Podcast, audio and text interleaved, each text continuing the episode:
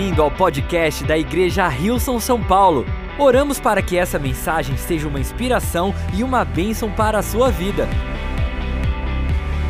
Mas eu queria compartilhar algo, uma história que aconteceu no mês de agosto do ano passado. Mês de agosto é o mês do aniversário do meu filho, de um dos meus filhos, e uh, no ano passado eu fiz uma coisa que eu não recomendo muito os pais fazerem uma coisa muito arriscada. Eu peguei meu filho no dia do aniversário dele, levei ele para uma loja de brinquedo e falei: Você pode escolher o que você quiser. Quem gostaria de ter tido uma oportunidade como dessa como criança? Eu não sei exatamente porque eu fiz isso, porque eu não tinha dinheiro para comprar o presente, se ele quisesse escolher o presente mais caro.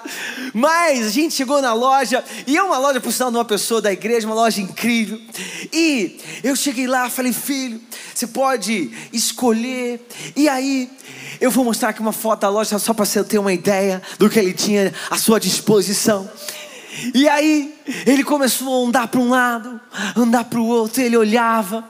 Aí ele chegava perto daqueles brinquedos mais caros, fazia: Não, filho, vai para ali, olha ali.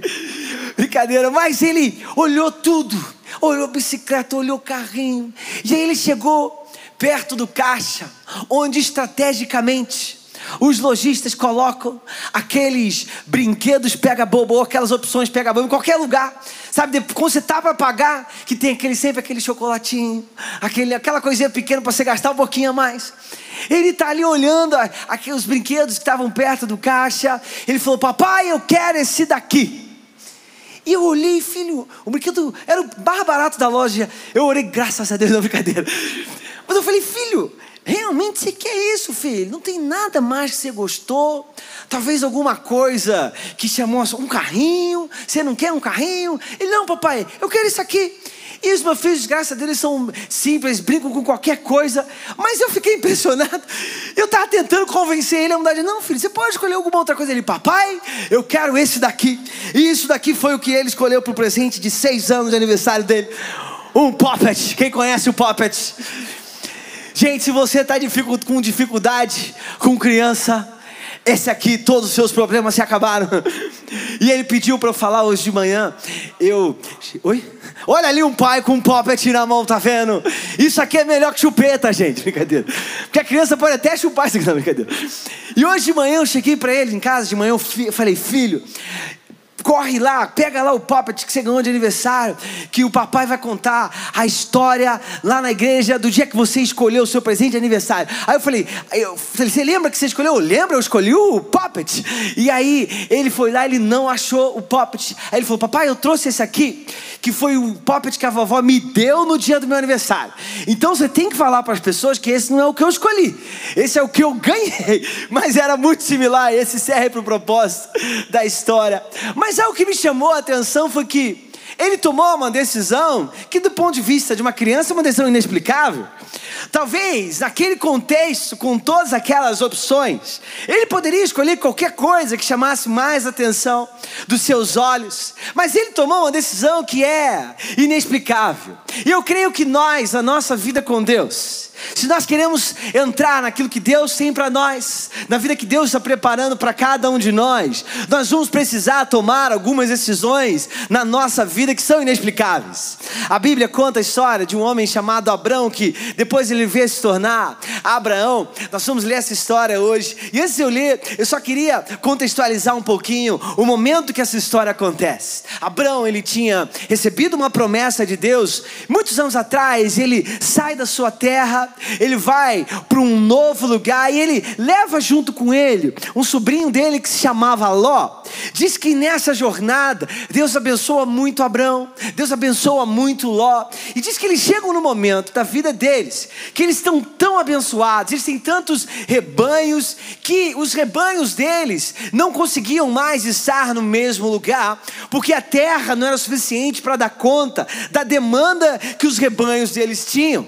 E o que acontece é, os pastores de Ló começam a brigar com os pastores do seu tio Abrão. E olha só o que acontece nessa história, que está lá em Gênesis capítulo 13, a partir do versículo 6.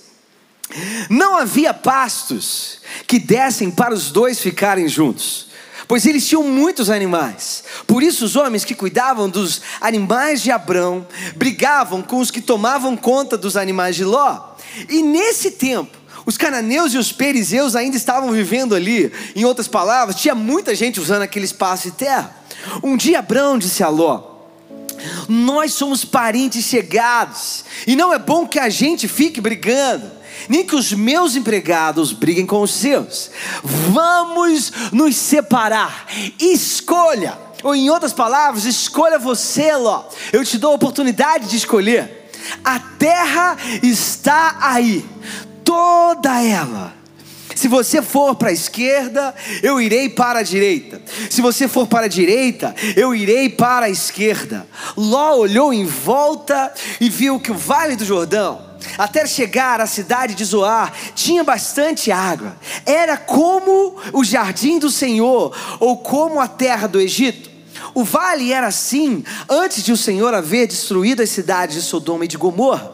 Ló escolheu todo o vale do Jordão e foi na direção leste, e assim os dois se separaram. Abraão ficou na terra de Canaã e Ló foi morar nas cidades do vale. Ló foi acampando até chegar a Sodoma, onde vivia uma gente má que cometia pecados horríveis contra o Senhor. Depois que Ló foi embora, o Senhor disse, o Senhor Deus disse a Abraão: De onde você está? Olhe bem para o norte, para o sul, para o leste, para o oeste. Eu vou dar a você e aos seus descendentes para sempre toda a terra que você está vendo. Farei com que os seus descendentes sejam tantos como o pó da terra.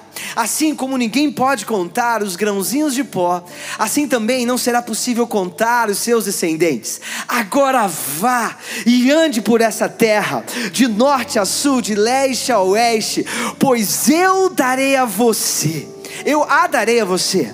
Assim Abrão desarmou seu acampamento e foi morar perto das árvores sagradas de Manre, na cidade de Hebron. E ali Abrão construiu um altar para Deus, o Senhor.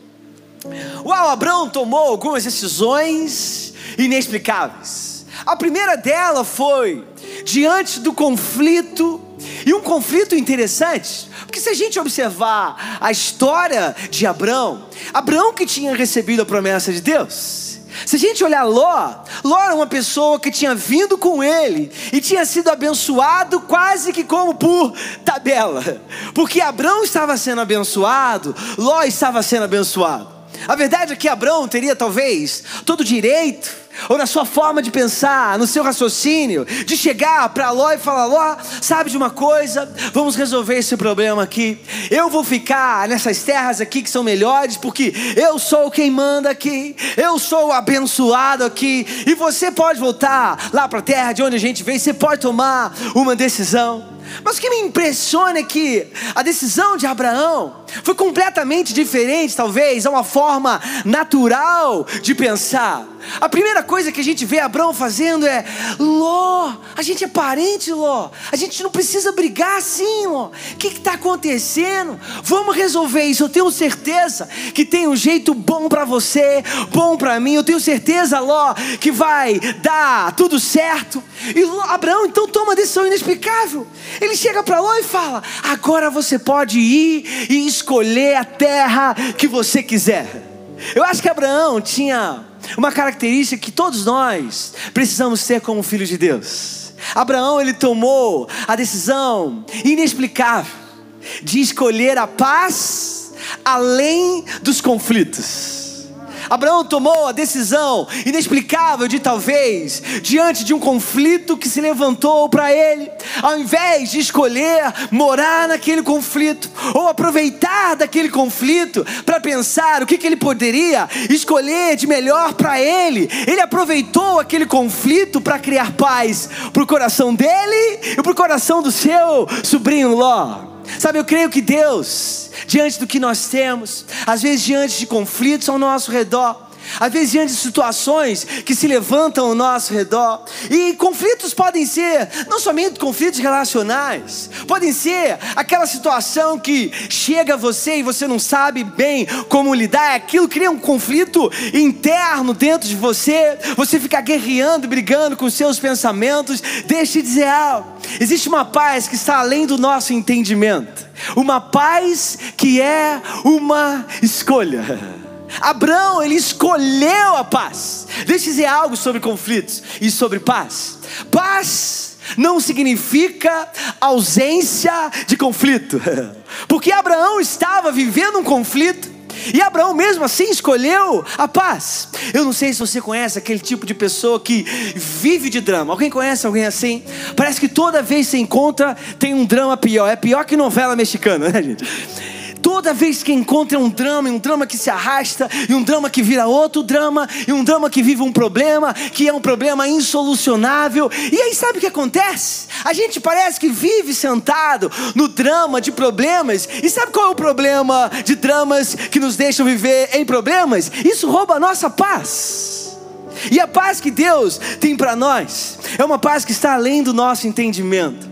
Olha só o que diz em Colossenses, capítulo 3, versículo 15: Deixe a paz de Cristo. Eu amo essa versão, uma versão americana que chama, em inglês, perdão, que chama a versão amplificada. Ele tem sempre uns, uns parênteses que explicam um pouco mais a palavra que tinha sido, ou a expressão que tinha sido acabada de ser dita. E ele abre um parênteses para a paz de Cristo, que ele diz que é a serenidade interior de quem caminha diariamente com Jesus, com Ele. Deixe a paz de Cristo ser o fator controlador em seus corações. Que significa decidindo e resolvendo questões que surgem. Para essa paz, de fato, vocês foram chamados. Nós fomos chamados para viver em paz, para viver a partir da paz, em um só corpo, como membros em um só corpo de cristãos. E seja grato a Deus sempre. Eu amo que na nossa vida com Deus, a decisão inexplicável de Abraão foi deixar que a paz de Deus controlasse a decisão que ele estava para tomar. Foi deixar que a paz de Deus controlasse o coração dele. Deixa eu dizer, independente do que o mundo jogar em nós, independente do que acontecer ao nosso redor, independente talvez daquilo que você está enfrentando no seu coração, situações conflituosas, pensamentos conflituosos, talvez dúvidas dúvidas com relações a decisões, eu quero dizer sobre a sua vida que a paz de Deus vai controlar o seu coração, que a paz de Deus vai controlar as suas decisões. Deus não nos chamou para viver uma vida onde nós tomamos decisões por causa do problema que está ao nosso redor. Deus nos chamou a tomar decisões a partir da paz que somente Ele tem para nos dar. Jesus falou assim: não temam a minha paz, João 14, 27. Eu deixo com vocês a paz. Jesus não falou, eu deixo com vocês talvez mais problemas. Jesus falou, eu deixo com vocês a paz. É a minha paz que eu lhes dou. Não lhes dou a paz como o mundo a dá.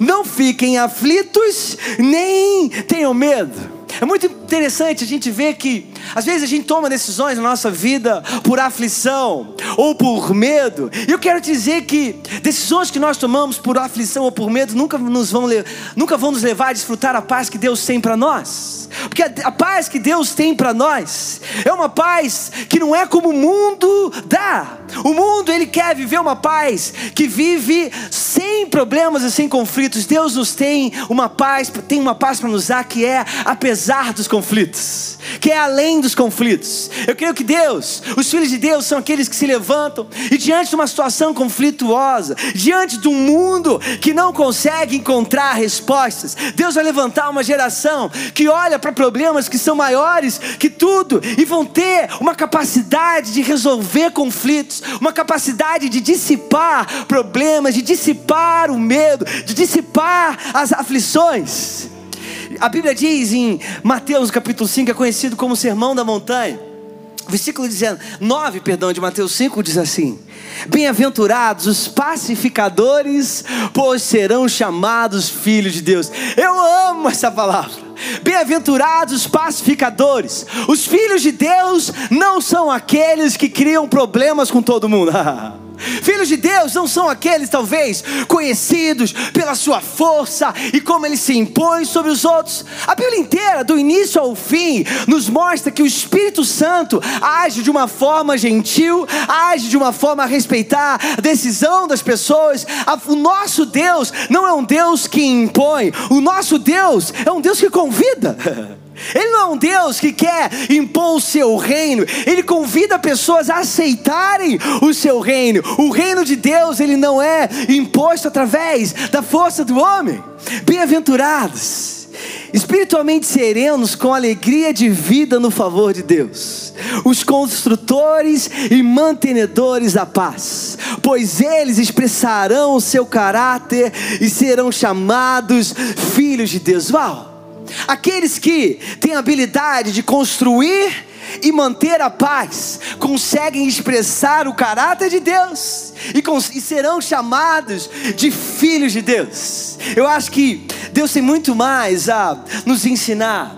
Quando nós aprendemos a viver na paz que Ele tem para nos dar, na paz que não é como o mundo quer a paz, como o mundo experimenta a paz, mas uma paz que é uma decisão inexplicável. Uma outra decisão inexplicável que Abraão tomou foi simplesmente dar a Ló o direito de escolher qualquer coisa que ele queria. Eu amo que a versão, tem algumas versões que dizem que quando Ló foi escolher, foi escolher a terra que ele queria, na mensagem, por exemplo, diz que Ló estudou a região. Ló ele falou: então agora é minha chance, eu vou fazer aqui um plano e eu vou ver qual é a terra melhor para mim. Eu quero saber daquilo que é melhor para mim. Agora que eu vou entrar naquilo que é melhor para mim, eu não quero saber de Abraão. Abraão vá para o que sobrar. Eu vou escolher aquilo que é melhor para mim. E interessante que diz que Ló escolheu uma terra que parecia boa aos olhos, uma terra que até era como o jardim do Senhor. Existe uma verdade muito profunda nessa passagem. Ló ele achou que aquilo que parecia bom aos seus olhos humanos era aquilo que Deus tinha para ele. E Abraão, ele escolheu algo que está muito mais profundo do que os olhos humanos podem ver. Abraão, ele tomou uma decisão inexplicável, que é escolher a bênção de Deus. Escolher a bênção de Deus, que está muito além daquilo que os nossos olhos podem ver. Deus tinha abençoado Abraão, quando, Abraão então, quando ele tinha saído da sua terra. Sabe o que significa que está acontecendo aqui? Abraão sabia sabia que a bênção de Deus não era aquilo que Deus poderia dar para ele, a bênção de Deus era algo que estava sobre ele. e Abraão sabia. Não importa a terra que sobrar para mim, a bênção de Deus está sobre mim. Para mim, a paz que eu vou criar com Ló, para mim, a paz que eu vou criar para as pessoas ao meu redor é mais importante do que aquilo que os homens podem ver. Existe algo também muito poderoso que a gente precisa entender sobre a bênção de Deus. Como mencionei, às vezes a gente acha que a bênção de Deus é algo que a gente pode ter, é algo que Deus pode nos dar. E aí sabe o que acontece com isso? A gente acaba entendendo que às vezes a bênção de Deus está no poder de alguém nos dar uma oportunidade, que a bênção de Deus está nas mãos de alguém, que a bênção de Deus talvez é aquilo que alguém tem. Deixa eu dizer algo sobre a bênção de Deus. A bênção de Deus é aquilo que homem nenhum pode te dar. A bênção de Deus é algo que não pode ser gerado pelas mãos humanas. A bênção de Deus é aquilo que é gerado pelo próprio Deus. É a unção de Deus sobre a sua vida.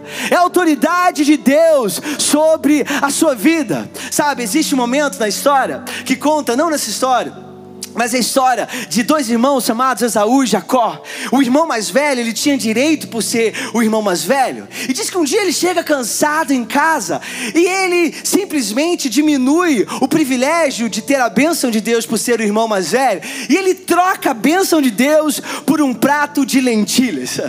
Diz que quando ele faz essa troca, ele percebe aquilo que ele tinha acontecido, ele tenta desesperadamente reverter.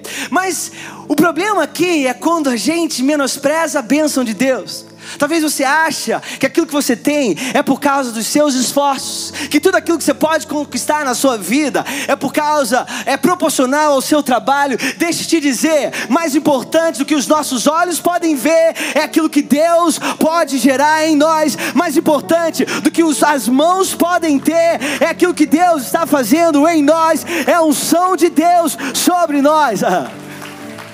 A gente possa tomar a decisão e viver com esse coração de Abraão, que não troca a bênção de Deus pela bênção dos homens, que não troca ou não escolhe aquilo que os olhos podem ver, mas ele tem, nós temos que ter olhos espirituais para ver além daquilo que os nossos olhos conseguem ver. Sabe o que aconteceu com essa decisão de Ló? Diz que Ló tomou uma decisão de ir para o lado do Jordão. O Jordão era um rio. É uma, é uma decisão que, do ponto de vista humano, é mais interessante, é mais óbvio. Ele vai pelo rio, ele tem água, ele pode estender-se naquela na margem do rio.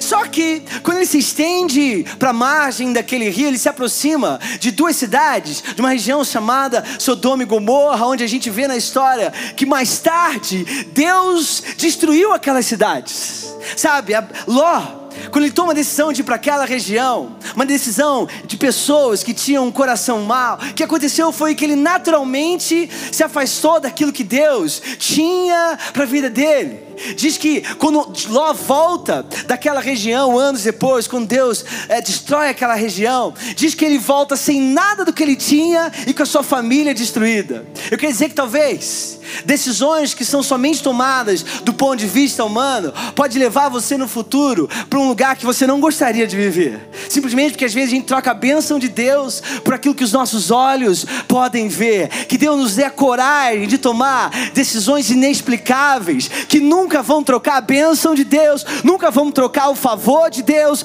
a graça de Deus, por aquilo que os homens podem nos dar, por aquilo que os homens podem fazer para nós, por aquilo que os nossos olhos naturais podem ver. A terceira decisão inexplicável que Abraão tomou foi a decisão de escolher permanecer na promessa de Deus. Sabe, eu fico imaginando Abraão naquela circunstância. Ele resolveu então o seu problema com Ló. Ló foi para uma outra região e diz que Abraão então desmontou o seu acampamento. Ele foi para uma outra região. E a verdade é, Abraão ficou com a terra que sobrou. Ló escolheu tudo que tinha do bom e do melhor. Eu fico imaginando, talvez, o desânimo dos pastores de Abraão, chegando para Abraão: Poxa, Abraão, agora as ovelhas não têm água para beber. Onde é que a gente vai encontrar essa terra aqui? Não é boa, Abraão. O que a gente está fazendo aqui? Sabe aquele sentimento de que talvez você está andando em círculos? Aquele sentimento de que talvez você trabalhou, trabalhou, você creu, você fez a coisa certa, você deu o seu melhor e tudo parece que desmoronou de novo. Abraão se vê numa terra que talvez aparentemente não tinha muita coisa para dar para ele de retorno, mas aí Deus vem e lembra algo para Abraão. Abraão, Deus lembra algo para Abraão e fala assim: Abraão, essa terra que você está pisando é a terra da sua promessa. Em outras palavras, Deus estava falando para Abraão: Abraão, está tudo sob controle. Abraão, essa terra que você está pisando, ande por ela, Abraão. Essa é a terra que eu darei a você. Essa mesma terra que você está pisando agora e você acha que você está andando em círculo círculos. Essa mesma terra que você olha agora e você não vê nenhuma perspectiva para isso que você está vivendo. É exatamente essa terra que eu vou te dar como sua promessa, se você escolher continuar andando, se você escolher permanecer na minha promessa. Os teólogos eles falam que quando Ló ele vai para essa região perto do rio, o rio era o limite da região de Canaã. O que aconteceu foi aquela bênção bênção dos homens para Ló levou ele para fora do limite da terra prometida que Deus tinha para Abraão. Que as nossas decisões possam honrar a promessa de Deus. Que as nossas decisões de escolher continuar, de escolher permanecer, possam honrar a promessa de Deus para nós. Uma outra coisa muito interessante que acontece aqui, que Deus, quando Ele chama a Abraão, Deus promete algo a ele. E os teólogos falam que isso é completamente diferente do que acontecia, porque era muito normal um servo prometer lealdade ao seu senhor, e como um retorno disso, o senhor prometia a proteção do servo. O que acontece aqui é o inverso: Deus promete lealdade a Abraão.